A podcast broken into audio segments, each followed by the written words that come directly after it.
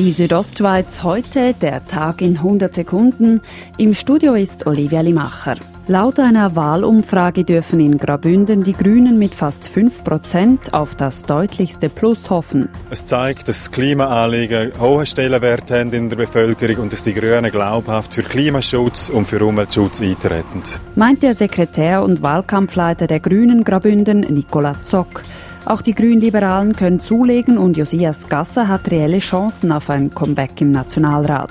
Richtig, das würden wir dann ausgiebig feiern. Weniger zu lachen haben SVP und BDP. Beide müssen am 20. Oktober um einen Sitz zittern.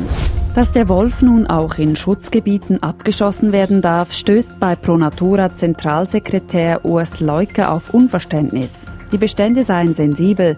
Der Wolf siedle sich erst gerade wieder an. Dem entgegnet der Präsident des Bündner Schafzuchtverbandes Dursch Städler. Es kommen allbald wieder Meldungen von Riss.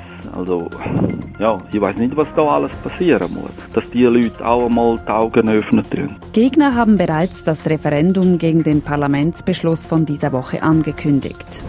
Die Bündner Landwirtschaft kann für die Sommermonate trotz Startschwierigkeiten ein positives Fazit ziehen. Man habe einen späteren Vegetationsbeginn als sonst, relativ früher Frühling, aber nachher ist der Sommer richtig gut durchgestartet.